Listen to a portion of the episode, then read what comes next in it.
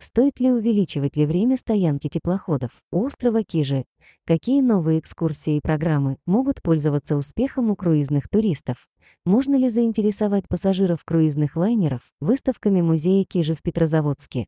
Эти и другие вопросы обсудили на встрече в карельской столице директор музея Елена Богданова и директор по круизам компании «Водоход» Елена Майоршина. «Водоход» — одна из крупнейших в России круизных компаний и постоянный лидер по количеству круизных туристов на острове Кижи. В настоящее время трех-четырехчасовой стоянки теплохода у музейного острова хватает туристу лишь на обзорную экскурсию и одну дополнительную услугу из большого списка. Таким образом, уже сейчас музей мог бы предложить гостям гораздо более продолжительную, но вместе с тем насыщенную и разнообразную программу, включая велосипедные и конные прогулки, экологические тропы, мастер-классы, интерактивные этнографические представления, демонстрацию традиционных ремесел и сельскохозяйственных занятий, народную кухню, игры-квесты. Одновременно существует обширный календарь праздничных событий, фестивалей, акций и перформансов.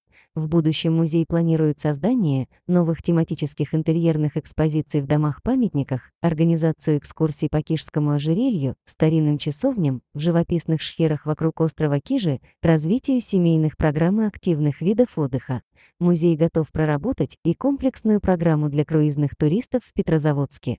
В частности, после встречи гости посетили выставочные залы музея и фондохранилище на площади Кирова. Обсуждались и другие вопросы, в том числе сотрудничество в области продвижения острова Кижи, а также продажа услуг музея на сайте компании «Водоход». В заключение Елена Богданова тепло поблагодарила компанию «Водоход» за многолетнее успешное сотрудничество и выразила уверенность в том, что оно в будущем продолжится.